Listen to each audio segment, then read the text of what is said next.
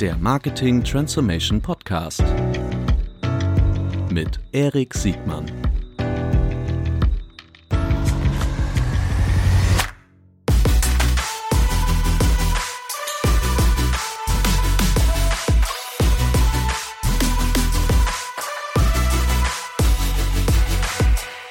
Herzlich willkommen zu einer neuen Folge des Marketing Transformation Podcast. Heute mit Carsten Lackner. Herzlich willkommen, Carsten.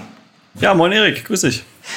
So, schön, äh, dass wir zwei uns mal in dieser äh, Runde unterhalten. Du bist äh, in einer ganz besonderen Position bei ENBW und ich glaube auch bei Yellow, ähm, der einer Marke von ENBW. Du bist äh, schon weit äh, rumgekommen, viel erfahren auf Agenturseite, auf Konsumgüterseite und jetzt hier bei einem Energieversorger. Ich glaube, ihr verkauft ja im Grunde sowas wie, wie eine Subscription. Äh, aber Carsten, stell dich doch mal bitte kurz selbst vor und äh, beschreib uns auch, was deine Aufgabe bei ENBW ist. Ja, total gerne. Ähm, du hast es ja schon ganz gut zusammengefasst. Ich glaube, das, das äh, waren so die wichtigsten Stationen tatsächlich. Ja, ich habe irgendwann mal äh, in einer ganz, ganz kleinen PR-Agentur angefangen in äh, Bruchsal. Das liegt irgendwo zwischen äh, Stuttgart und Frankfurt, wenn du so willst, also auf der Höhe von Karlsruhe. Und dann hat es mich aber relativ zügig nach Hamburg verschlagen, wo ich äh, bei der ähm, iProspect ein paar Jahre war.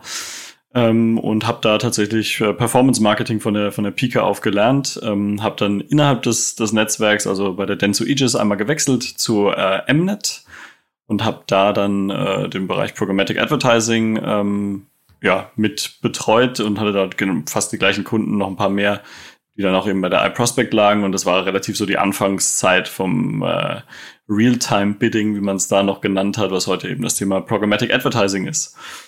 Ähm, von da aus bin ich zu L'Oreal gegangen, äh, weil sich einfach auch die, die Möglichkeit geboten hat. Also ich bin dann wieder von Hamburg quasi zurück nach, was heißt zurück, äh, nach Köln gegangen ähm, und habe in Düsseldorf gearbeitet äh, und ähm, dann lag es eben nahe, dann auch mal da irgendwie auf Unternehmensseite zu wechseln, wenn sich die Gelegenheit geboten hat und das hat sie bei L'Oreal. Da erst zwei Jahre ähm, mit die E-Commerce-Shops, also die Direct-to-Consumer-Shops aufgebaut und da tatsächlich in erster Linie das Performance-Marketing gemacht und ähm, bin dann innerhalb von L'Oreal gewechselt und habe da äh, mit das äh, Programmatic-Team aufgebaut, also das Inhouse-Team, das ja auch heute noch besteht ähm, und hatte da echt eine, eine, eine, super Zeit, vier Jahre lang bei L'Oreal und bin vor ziemlich genau zwei Jahren jetzt, also äh, im Juni werden es zwei Jahre, ähm, zur NBW gegangen und äh, verantwortet da jetzt im Endeffekt alles, was ums Thema digitale Marketing sich dreht und äh, damit den Scope ein bisschen erweitert oder äh, doch tatsächlich recht, recht weit erweitert ähm, und äh, da bin ich jetzt seit zwei Jahren und durfte echt schon viele spannende Themen mitbegleiten. Diese vielen spannenden Themen, die wollen wir gleich aufgreifen. Ähm, L'Oreal ist, glaube ich, ähm, ja auch ein ganz äh, spannender Case, was gerade auch darum ging, so die äh, mediale Transformation, äh, In-Housing, äh, besseres Verständnis und bessere Führung über den, den Programmatic-Bereich, aber auch über den Tech-Stack und das Upskilling von Leuten. Ich glaube, das ist so ein Thema, was sich durch deine Tätigkeit durchzieht. Äh, wir wollen ja heute sehr stark über äh, die Gründe von so einer digitalen Transformation sprechen und aber auch deine Erfahrungen und deine, deine Learnings, äh, was es denn wirklich braucht, um, um so ein, so ein so, so ein internes Team auch weiterhin aufzubauen und äh, wie man zum Beispiel die Arbeitsteilung auch mit, mit Agenturen ausgestalten kann. Ja. Äh, der, der, der Andreas Neef von L'Oreal war ja, glaube ich, auch in, boah, vor, ich würde mal sagen, dicker Daumen vor drei Monaten im Podcast. Da hat man also auch viel gesehen, so aus so einer FMCG-Sicht.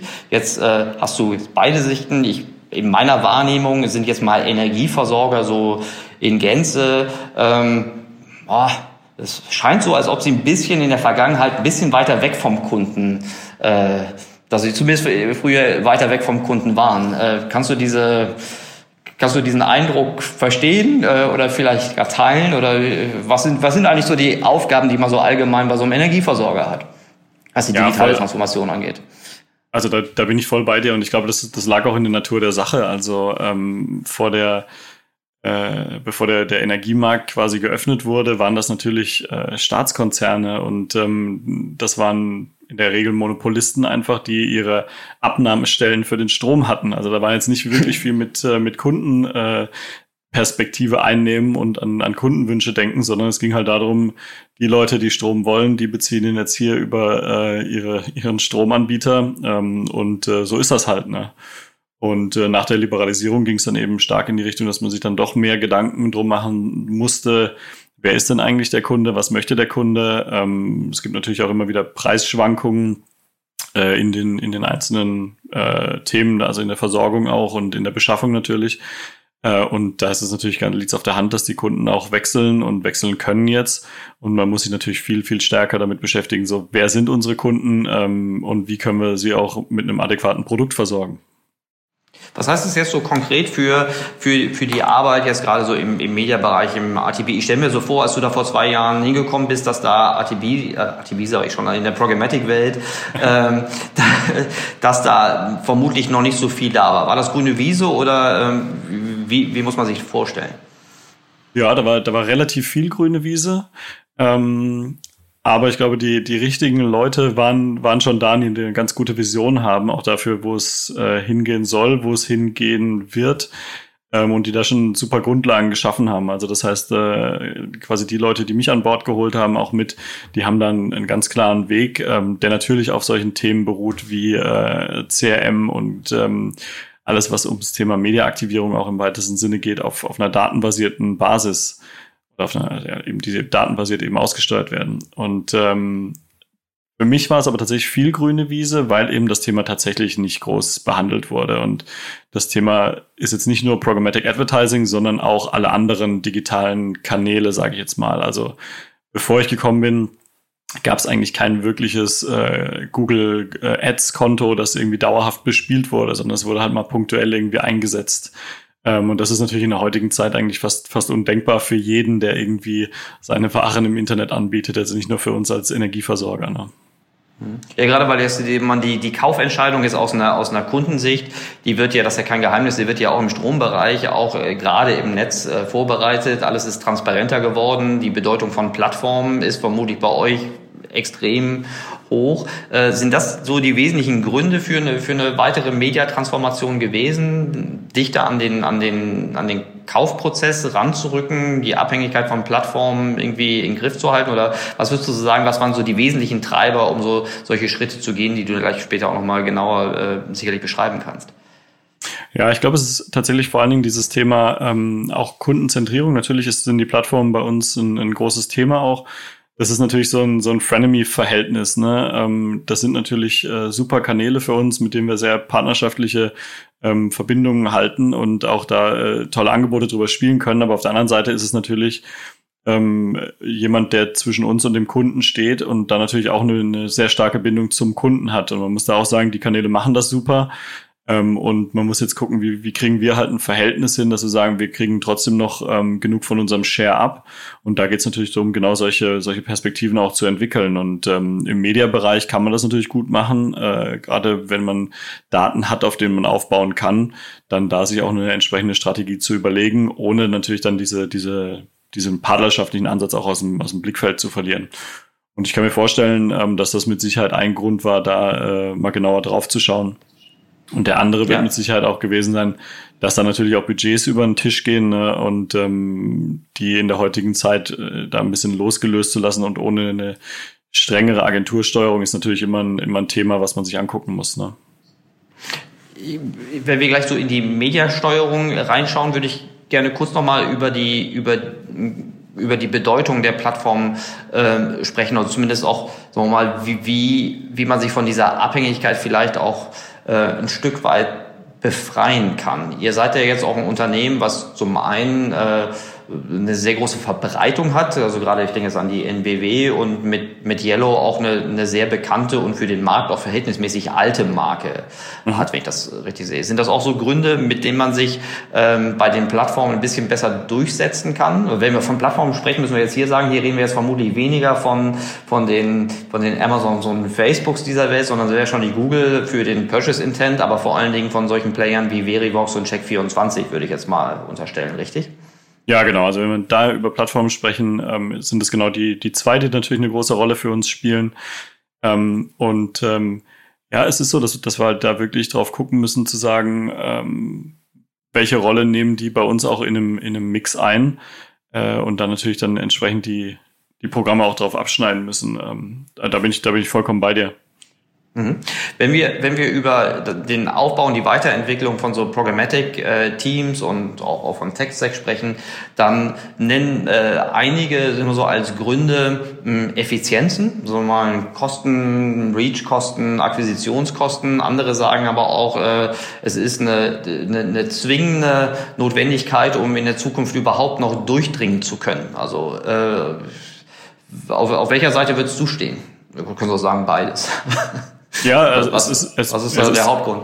Hm? Es ist mit Sicherheit irgendwas von beiden. Also ähm, was wir natürlich alles machen, wir, wir hinterlegen natürlich bei allem irgendwo eine Art Business Case, um zu sagen, rechnet sich das, was wir jetzt machen. Also das, das ganze Thema ähm, ja, Akquisitionskostenbetrachtung, äh, wie viel geben wir denn für einen, für einen Kunden aus, was für Mediabudgets schleusen wir durch welche Kanäle, das ist natürlich immer eine Betrachtung, wo wir da dagegen legen, was kostet es uns, das Ganze in-house zu betreiben, versus ähm, was kostet es auch in einer, in einer Agenturwelt zu haben.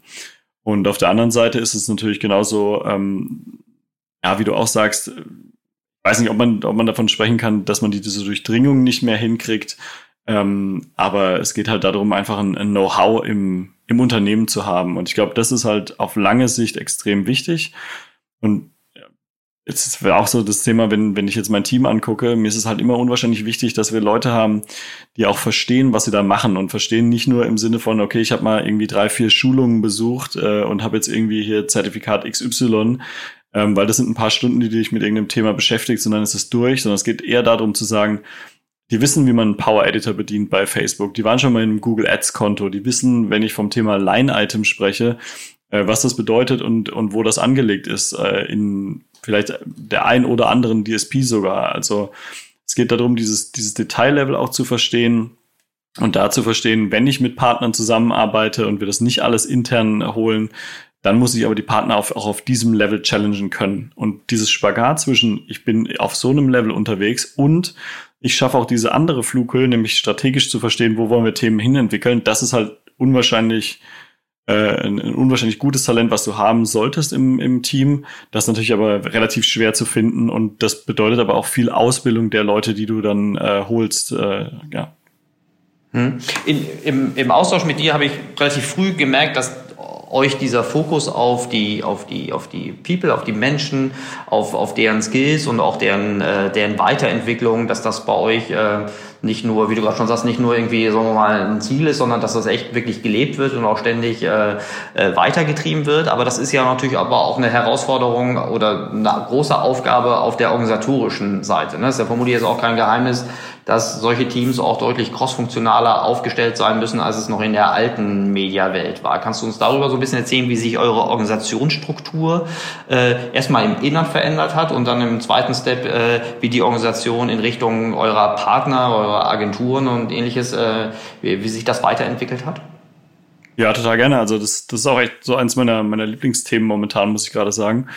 Ähm, wir haben, als wir, als wir angefangen haben, gab es halt klassisch äh, jetzt vor zwei Jahren ein Team, was sich ums Thema Digital-Marketing gekümmert hat. Und äh, dann haben wir erstmal ausgelotet, was heißt das überhaupt? Also wo sind die, die Randstellen, auch die Nahtstellen zu anderen Teams?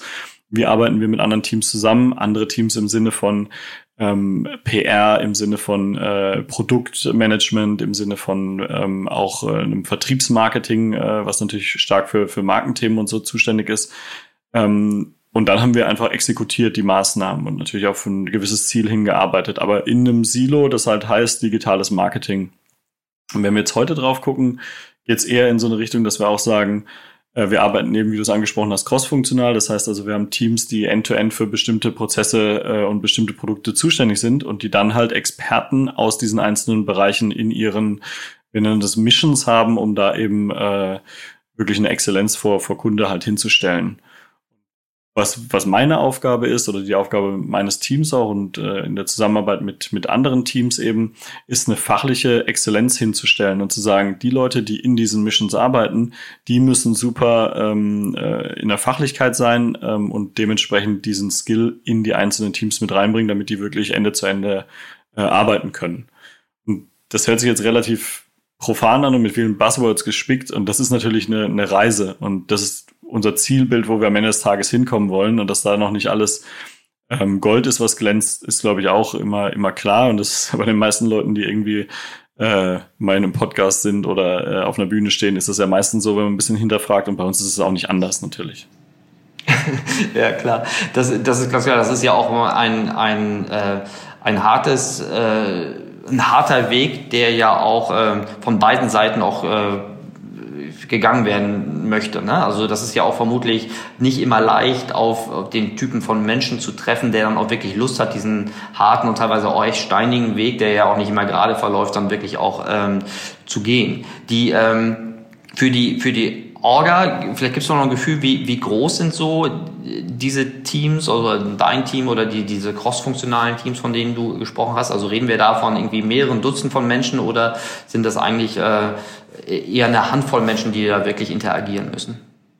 Nee, das ist, das ist tatsächlich eine Handvoll Menschen. Also ähm, es gibt ja auch verschiedenste agile Zusammenarbeitsmodelle. Also wenn du dir so ein, so ein Scrum-Modell nimmst oder sowas, die sprechen ja auch davon, dass du da irgendwie sagst, so maximal irgendwie roundabout acht bis zehn Leute oder sowas. Und in mhm. solchen Teamgrößen versuchen wir halt auch zu denken. Und das ist das, was ich auch vorhin meinte, diese Reise ist halt nicht abgeschlossen. Ne? Also ähm, wir versuchen das so aufzustellen und du hast natürlich dann Schnittkanten und du musst gucken, passen diese Schnittkanten, musst du die anders ziehen ist mal ein Team größer ähm, und sowas ist natürlich alles, wo wir jetzt gerade dran sind und was wir uns angucken und wo es auch, glaube ich, nie ein Ende haben wird in, auf der Reise. Das heißt, also, es ist so ein ständiges ähm, Inspect and Adapt eigentlich äh, Thema, wo, mit dem wir uns besch äh, beschäftigen. Und das mhm. ist natürlich auch, weil du, weil du vorhin die Frage gestellt hast, auch in Blick auf unsere Zusammenarbeit mit den Agenturen. Ähm, ja. Viele Agenturen arbeiten halt nicht in so einem Rhythmus. So, das heißt also, wir müssen halt gucken, okay, wie kriegen wir das denn hin, die Agenturen da auch mitzunehmen, beziehungsweise wir uns dann auch einfach so einzustellen, dass wir sagen, die Agenturen arbeiten in einem anderen Rhythmus, das ist für uns okay, aber wir können es dann trotzdem quasi in unsere Arbeitsweise integrieren. Ne? Das, das ist eine super Überleitung. Also gerade bei diesem Agenturthema, da wird ja oft immer so, so binär von Inhousing oder Outsourcing irgendwie gesprochen, aber ich glaube, ihr fahrt auch ähnlich wie, wie andere eher so ein, so ein Hybridmodell, wie ihr mit euren Partnern zusammenarbeitet. Also äh, A, stimmt das und äh, B, wenn es stimmt, äh, wie, wie, ist, ist da, wie verläuft da die Arbeitsteilung zwischen euch und euren Partnern? Genau, also es ist genauso wie du beschrieben hast. Wir haben, wir haben so eine Art Hybridmodell. Ähm, das, was ich vorhin meinte, dass, dass ich eben gerne Leute im Team habe, ähm, die wirklich ein Fachwissen haben und da wirklich tief reingrätschen äh, können in die einzelnen Themen, das ist halt, glaube ich, unwahrscheinlich wichtig. Und das ist auch das Wichtigste eigentlich, äh, naja, das ist eigentlich in jeder Art von Zusammenarbeit, dass du halt bis auf eine gewisse Tiefe mitgehen kannst äh, in der Diskussion, weil sonst bist du natürlich immer abgehängt und hast immer irgendeinen Wissensvorsprung, ähm, den, den, den nicht aufholen kannst. Äh, und das ist so der Ansatz, den wir haben. Also wir brauchen halt Experten, die äh, bestimmte Tools auch bedienen können und eine bestimmte Tiefe in den Themen haben. Aber äh, es ist natürlich immer eine Frage der Skalierung. Wie kriegst du es auch hin, dann äh, ja, gewisse Themen einfach abzudecken? Also ist ja kein Geheimnis, irgendwie der, der Strommarkt ist auch äh, wie viele andere Geschäfte ein Saisongeschäft. Das heißt also Q4 ist da für uns natürlich immer enorm viel, äh, viel Spannung auch in den Teams und äh, natürlich ein großer Workload. Und da ist dann die Frage, okay, schaffst du es wirklich mit einem Inhouse-Team alle Themen abzudecken oder brauchst du halt eben externe Unterstützung? Und äh, wir fahren da tatsächlich ganz gut mit den Partnern, die wir haben, ähm, die dann punktuell ranzuziehen. Und wir haben Themen, die machen wir 100% in-house. Wir haben aber auch Themen, die äh, machen wir zu äh, ja, eigentlich 100% äh, über Agenturlösungen. Kannst, kannst du uns sagen, welche, welche Themen ihr zu 100% in-house macht?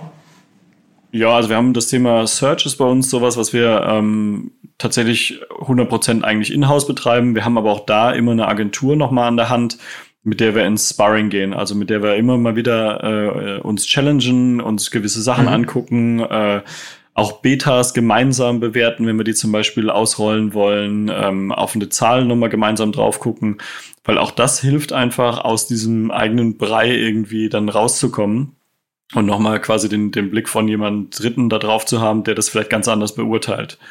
Und dann ist es natürlich so wie, wie in den meisten äh, anderen Unternehmen ja auch, wir arbeiten halt eng mit den Plattformen und in dem Sinne jetzt äh, Google, Facebook und Co. zusammen, auf denen wir auch unsere Ads schalten. Also da haben wir auch äh, unsere, unsere Reviews ganz normal. Ähm, aber das sind so die Themen, wo wir sagen, Search ist zumindest mal 100% in-house, ja.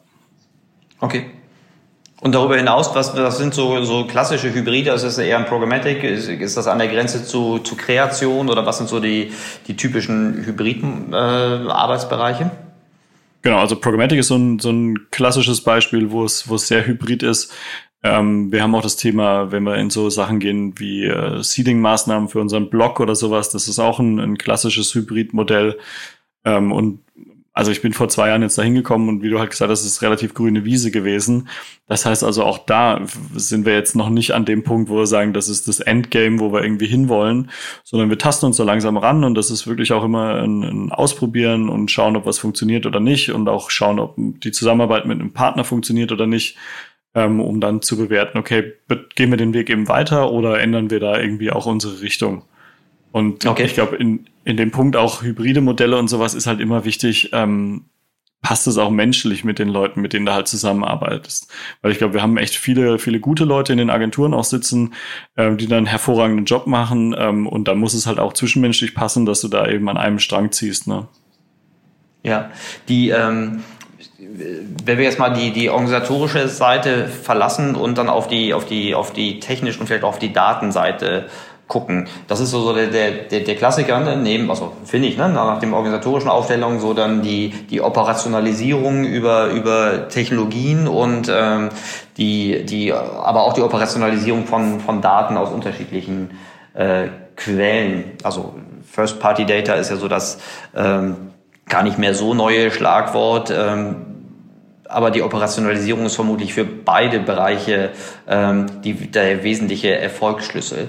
Die, ähm, wo, wo steht ihr da? Habt ihr ähm, den, den Tech-Stack auch von Null aufgebaut oder äh, gab es da schon Vorgängersysteme, die ihr einfach nur noch aufbohren musstet? Äh, kannst du uns da ein Gefühl für geben? Ja, super gerne. Also das, das Thema ist, ähm, ich glaube, wir sind bei, also zumindest ich bin, bin eigentlich in keinem Bereich so richtig von Null gestartet, sondern es war immer schon irgendeine Basis vorhanden. Also sei es in der Zusammenarbeit mhm. mit irgendwelchen äh, Partnern gewesen oder auch dann Technologien, die vorhanden waren. Und wir haben ähm, von allem, was äh, vorhanden ist, äh, am Start gehabt. Und wir gucken uns jetzt aber natürlich an, welche Technologien wollen wir jetzt weiter exekutieren. Ähm, und äh, da sind wir in, in einer Phase, wo wir gerade im, im Rollout für, für eine, ähm, ja, sage ich jetzt mal, Marketing-Tech-Entscheidung sind. Ähm, ja, also wir, wir haben da verschiedene Anbieter sondiert eben und haben uns jetzt entschieden, da einen größeren Part eben in Richtung äh, auch Google Marketing Plattform zu gehen um eben zu sagen, okay, wir haben da einen Partner an der Hand, der relativ groß ist, mit dem wir viele unserer Themen, die wir ähm, abdecken wollen, auch abdecken können. Ähm, und da sind wir jetzt tatsächlich gerade im, im Rollout. Und dann sind wir auch relativ am Anfang, was so das Thema angeht. Ähm, wie setzen wir das Ganze auf? Welche, welche Maßnahmen brauchen wir davon? Welche Teams profitieren davon? Äh, und das gucken wir uns gerade an und sind da äh, fleißig dabei. Und das wird uns auch dieses mhm. Jahr noch ganz gut beschäftigen. das glaube ich. Die, äh, das ist ja super interessant. Die, ähm, magst du oder kannst du uns ein bisschen mitteilen, was so die wesentlichen äh, Parameter waren, die euch bei eurer Entscheidung zu der, zu der Google Marketing Cloud irgendwie ähm, bewogen haben, sich dann für, für diesen Player zu en, äh, entscheiden? Oder ist das noch zu früh? Oder zu geheim? ja, zu geheim jetzt nicht unbedingt. Ich glaube, also alle, die beteiligt waren, ähm, kennen ja auch die, die Kriterien, die wir da abgefragt haben. Ähm, ich würde das tatsächlich äh, lieber dem Team überlassen, dass das auch umgesetzt hat, äh, weil ähm, bevor ich jetzt mich hier zu weit aus dem Fenster lehne und ein paar Sachen erzähle, die nicht ganz der Wahrheit entsprechen, äh, würde ich mich da lieber ein bisschen zurückhalten. Aber äh, logischerweise haben wir da halt auch einen kleinen Business Case dahinter gerechnet und ähm, es ist kein Geheimnis also zu sagen, Sowas ist natürlich äh, auch ein, ein Marktkriterium, wenn du halt guckst, wer beherrscht denn heute zum Beispiel in Google Analytics oder einen DV360 oder solche Tools, ähm, ist das natürlich auch ein Einstellungskriterium für uns. Also das ist nur ein, ein kleiner Fakt, den wir da vielleicht so als Side Note mit berücksichtigt haben. Äh, neben allem, was wir quasi technologisch nochmal geprüft haben und auch dann für uns in der, in der Business Case Betrachtung. Ne? Mhm. Aber ich glaube, äh, finde ich total fairen Punkt. Aber ich glaube, ein Argument, was man ja häufig äh, hört, also gerade bei denjenigen, die auf dem Google Tech Stack äh, arbeiten, ist die, also insbesondere jetzt mittlerweile auch im, im, im deutschen Markt, muss man ja sagen, dass die, die Zugänglichkeit und die Operationalisierbarkeit von Daten über mehrere Platt, mehrere relevante Plattformen und über mehrere Device-Typen hinweg äh, angeht. Könnte das auch einer der Gründe gewesen sein, neben dem Business Case? Ja, klar, also das, das ist natürlich auch ein Thema, ähm, also Inventarzugang und Co.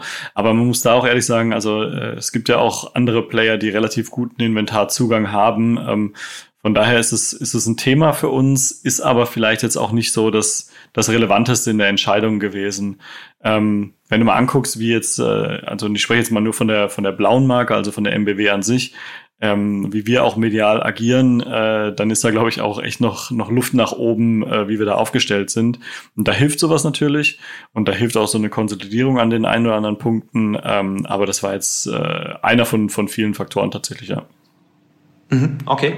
Die, ähm, was, was meinst du, wenn du sagst, so wie wir medial agieren, äh, das klingt so nach äh, einer weiteren Roadmap, äh, wie ihr vermutlich auf diesem Weg zu dieser Customer Centricity, die meisten jetzt irgendwie verfolgen, dass ihr da noch Potenziale seht. Ähm, kannst du mal ein Beispiel machen, was du dir noch mehr wünschen würdest? Also im Allgemeinen, du musst jetzt nicht nur für deine Marken sprechen, sondern allgemein auch, was du im Markt beobachtest. Du kennst ja auch viele, ähm, äh, sagen wir mal, verwandte Player im FMCG als auch im ähm, Energiebereich, die vermutlich ähnliche Herausforderungen haben. Aber was meinst du da mit so mit, mit diesem medialen Agieren, äh, wo du noch Potenziale siehst? Ja, also bei uns, bei uns heißt es ganz klar, ähm, wir wollen noch viel stärker in so einen äh, Testmodus kommen, also einen AB-Testmodus, wo wir sagen, was funktioniert, was funktioniert nicht. Ähm, ich meine, es gibt da richtig gute Negativbeispiele auch dafür, wie sowas klappen kann, äh, wenn wir mal so Cambridge Analytica oder sowas angucken. Ne? Ja, wobei mhm. einfach sagen, wie kannst du denn Daten bis zu einem Exzess quasi nutzen? Das wollen wir natürlich nicht machen.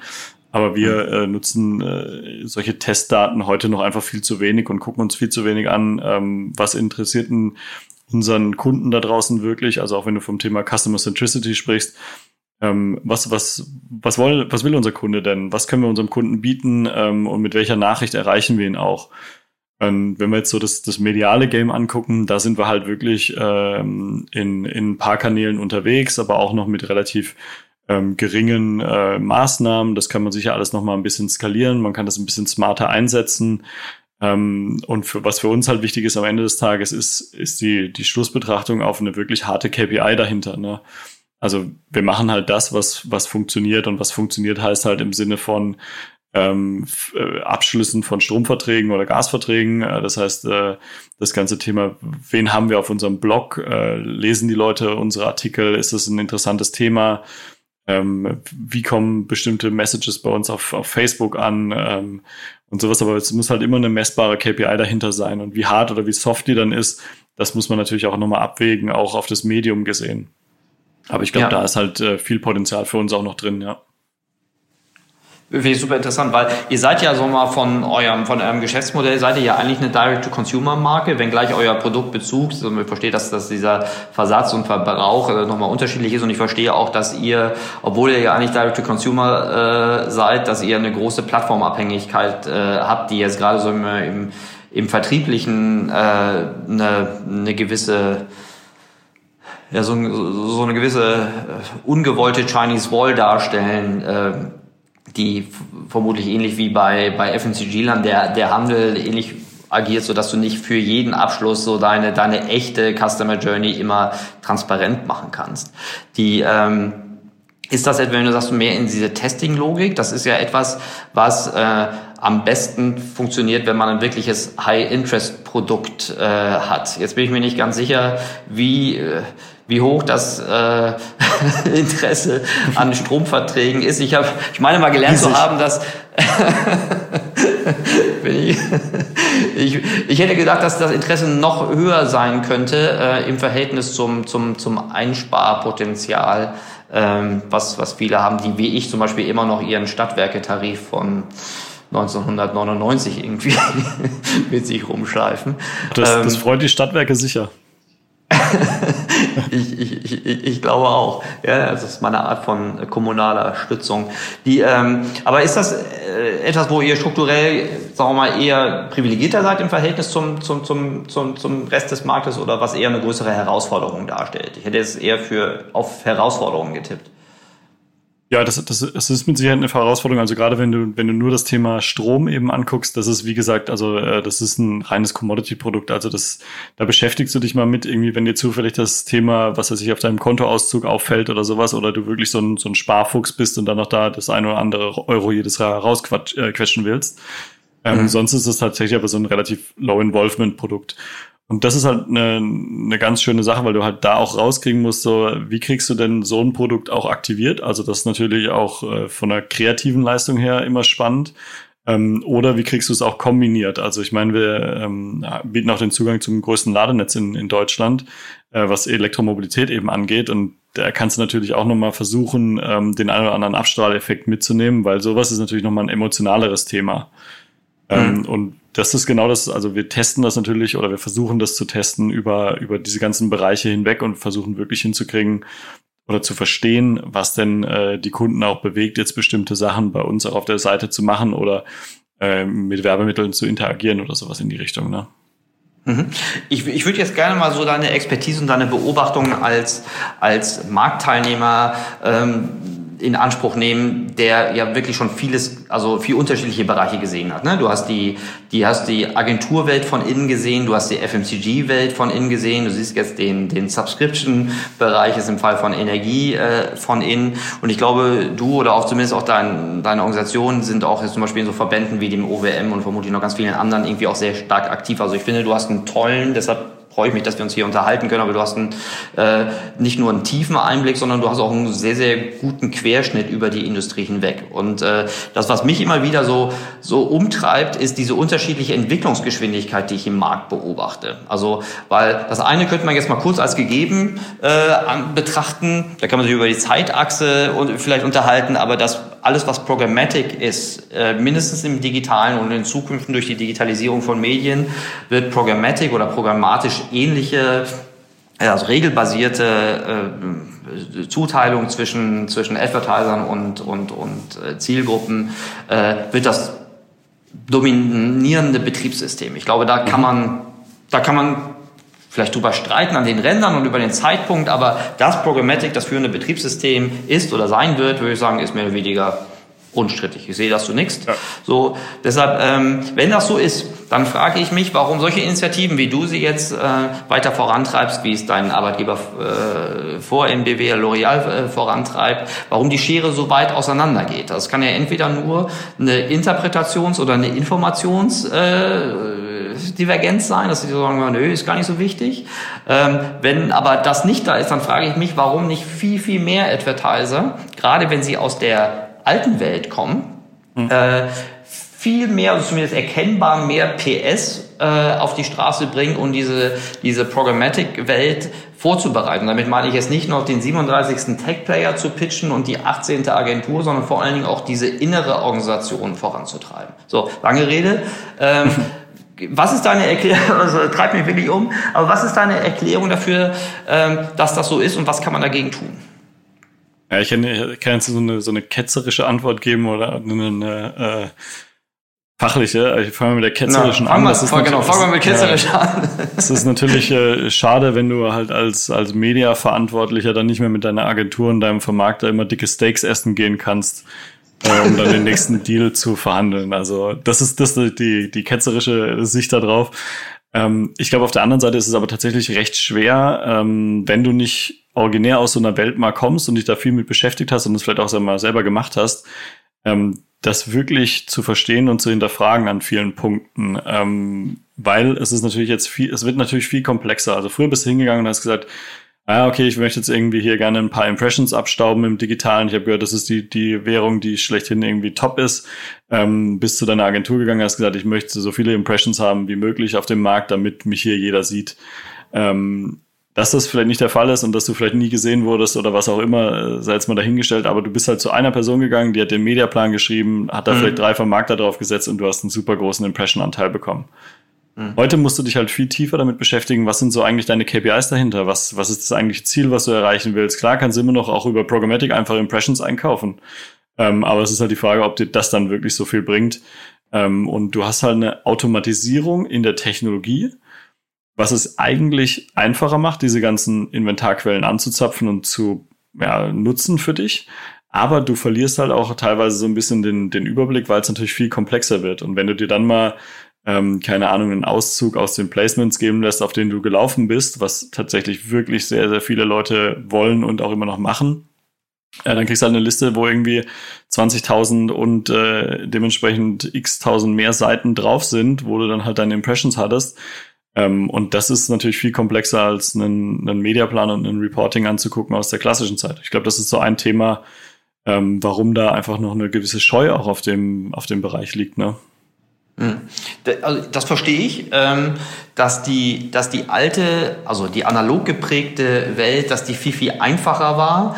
Ähm, ja, noch, also noch nicht mal, noch nicht ja. mal die analog geprägte Welt, sondern auch die die, sagen wir mal, klassische Digitalwelt, wenn du so willst. Also das war ja alles schon eine, eine einfache Hausnummer. Und jetzt musst du dich halt mit Themen auseinandersetzen wie, welche Daten nutze ich? Also das hat, das ist natürlich alles immer mhm. eine, eine, Verschwimmung. Auch das ist, dass der, das ist jetzt nicht irgendwie gestern war es so, heute ist es so, äh, ist auch ja. klar, sondern es ist natürlich ein, ein Zeitstrahl, der da abläuft. Ähm, ja. Aber du musst dich auf einmal hinterfragen, ey, welche Daten nutze ich überhaupt? Äh, mit welchen Tools möchte ich denn arbeiten? Mit welchen Vermarktern? ähm, was für was für Messages möchte ich spielen und du hast auf einmal viel mehr Variablen in diesem Game drin, die du halt vorher so eigentlich nicht hattest. Und ich glaube, das ist halt auch nochmal ein Thema, äh, was den Zugang da erschwert. Ne? Und mhm. vielleicht auch teilweise werden einfach die falschen KPIs auch angeguckt. Ne? Das muss man auch sagen. Ich hätte gesagt, also finde ich einen total fairen Punkt. Ich hätte gesagt, dass äh, auch diese, diese erste Welle der digitalen Medien noch sehr stark die analoge Mediawelt äh, da wiedergespiegelt hat. Ne? Also ja. diese die, die, die AI-Fokussierung äh, war doch nichts anderes als die GRP-Fokussierung oder überhaupt die Reichweiten-Fokussiere, man Zielgruppe hin oder her, äh, aus der analogen Welt. So. Und damit ja. dann auch die, die einfache Steuerungslogik, diese harte Fokussierung auf den reinen TKP äh, und dann irgendwie umfeldbasiert äh, das das zu betrachten. Ne? TKP und Umfeld und dann war meine Mediahypothese, ich tue jetzt vielen Unrecht, aber dann war meine Mediahypothese zu 80 Prozent irgendwie äh, komplett. Ne? Also ja, verstehe ich. So. Die, Komplex die, die Komplexität, die du jetzt beschreibst, ist ja erstmal inhaltlich eine, eine Verbesserung. Na klar, ne? ich meine, wir machen immer Total. mehr One-to-One-Marketing. Wir kriegen die Impression ja auch jedes Mal äh, versteigert, also wir müssen die ersteigern, aber wir kriegen ja hinten raus auch andere, sagen wir mal, sehr differenzierte Segmente an an, Kunden und Kundenpotenzialen geliefert, die wir halt jedes Mal ausrechnen müssen und wo wir jedes Mal Prediction machen müssen. Hey, wie hoch ist denn jetzt hier mhm. äh, die Cost pro Sign-up oder der Cost pro, äh, pro Subscription und wie entwickelt sich eigentlich der CLV dann über die Zeit? Also, dass die Komplexität da ist, ähm, keine Frage. Die Qualität, also warum wir das machen, finde ich, boah, äh, ist irgendwie gut zu erkennen. Und vor allen Dingen, ich, es ist doch alternativlos. Also was ist denn die Alternative zu dieser Komplexität? Das können wir ja mal kurz gemeinsam durchrechnen oder durch, durchspielen. Ähm, die äh, Advertiser, die vielleicht ähnliche Herausforderungen haben, die vor dem, sagen wir, in dem gleichen Markt wie zum Beispiel in Deutschland vor dieser Programmatic-Entwicklung stehen. Was ist eigentlich die Konsequenz daraus, wenn ich diese Transformation nicht mache? Ne? Ich spare mir die Leute, ich spare mir diese ganzen äh, aufwendigen Training, Schulungen, Upskilling, ich spare mir das ganze Tech-Stack, das lasse ich über meine Vermarkter slash Agenturen machen und Data nehme ich halt das, was mir, was mir meine, meine externen Partner äh, als sinnvoll andienen. So. Was ist die, was wären sozusagen die, die, die Kosten der Unterlassung für diese Transformation? du hast halt nichts Nachhaltiges, ne? Also ich glaube, das ist, das ist das Wichtige. Also das ist auch vielleicht so, ein, so, ein, äh, so eine Eigenheit der NBW, die tatsächlich sehr ähm, langfristig immer denkt. Und ich glaube, das ist halt echt ein Thema und das hat äh, L'Oreal, glaube ich, auch erkannt, dass du halt auf, auf lange Sicht ähm, einfach einen, einen Markt, äh, ja, einen Marktvorteil verspielst, ne? weil du halt genau diese ganzen Themen, ähm, ja, wie du sagst, bei jeder Agentur eigentlich einkaufen kannst, aber es hängt halt kein Herzblut dran. Ähm, was es immer, was immer viel stärker ist auf einer äh, Unternehmensseite. Das heißt also, wenn du Leute in-house sitzen hast, da ist immer ein anderes Herzblut dran, wie wenn du jemanden auf Agenturseite sitzen hast. Und auch wenn es nur darum geht, zu sagen, äh, auf welche Weihnachtsfeier gehst du denn mit? So, gehst du auf die vom Unternehmen mit oder auf die von der Agentur? Natürlich gehst du auf die von der Agentur mit. Äh, mit welchen Leuten gehst du zwischendrin mal Kaffee trinken und sowas alles? Das ist immer so eine Dedication, die dir halt verloren geht und die dir langfristig einen Nachteil im Markt bringt, aus meiner ganz, ganz persönlichen Sicht. Ähm, und je mehr Verständnis du halt auch aufbringst in, intern für solche Themen, äh, desto stärker challengest du das auch nochmal, weil du in der Regel kriegst du als Agentur auch gar nicht den, den Blick auf das Gesamtbusiness des Unternehmens, sondern du siehst immer nur Auszüge und du siehst immer nur am Ende des Tages optimier auf einen CPO. Du weißt aber mhm. nicht dahinter vielleicht, was ist denn jetzt wirklich der CLV oder sowas. Äh, und das weiß natürlich nur der, der auf der anderen Seite sitzt. Ähm, aber wenn der wiederum nicht hinterfragen kann, warum der CPO hoch oder runter geht, bringt es ihm wiederum nichts in seiner Betrachtung für den, für den Lebenszyklus. Und das bedingt das eine so das andere. Und deswegen sage ich, du brauchst halt auf deiner Seite smarte Leute und du kannst halt nicht nur hingehen und sagen, ja, ich will jetzt hier, keine Ahnung, im Upper Funnel irgendwie meine Impressions einkaufen, liebe Agentur, mach mal und mach das Programmatic, damit ich hier eine schöne Geschichte irgendwo zu erzählen habe. Ne?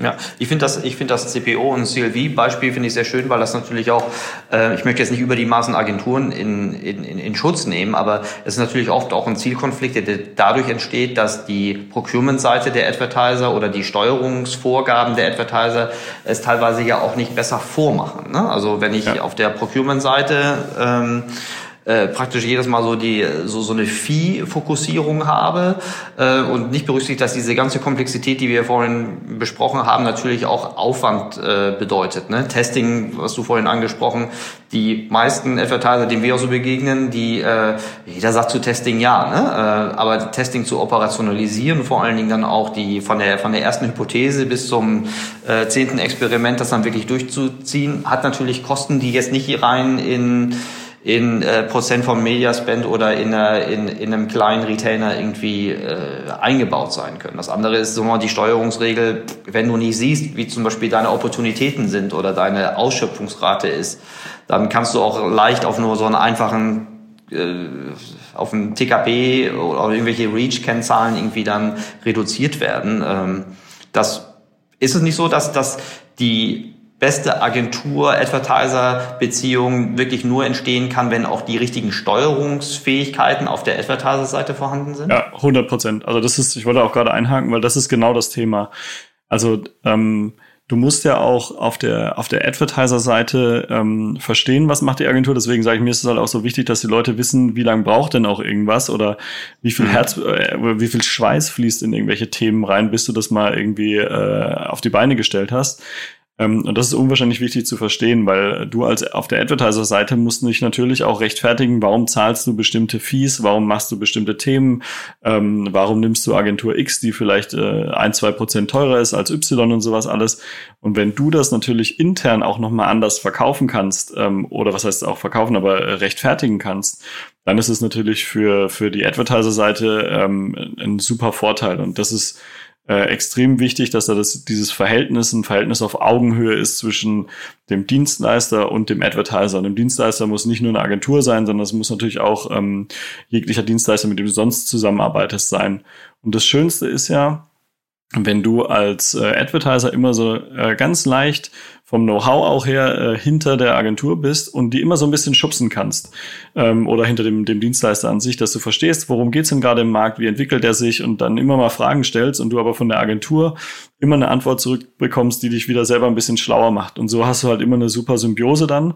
Und deswegen sage ich, für uns ist auch dieses Hybridmodell oder zumindest viel Arbeit mit externen Partnern extrem wichtig, um da eben äh, am Puls der Zeit zu bleiben und auch immer ähm, ja, schön uns weiterzuentwickeln.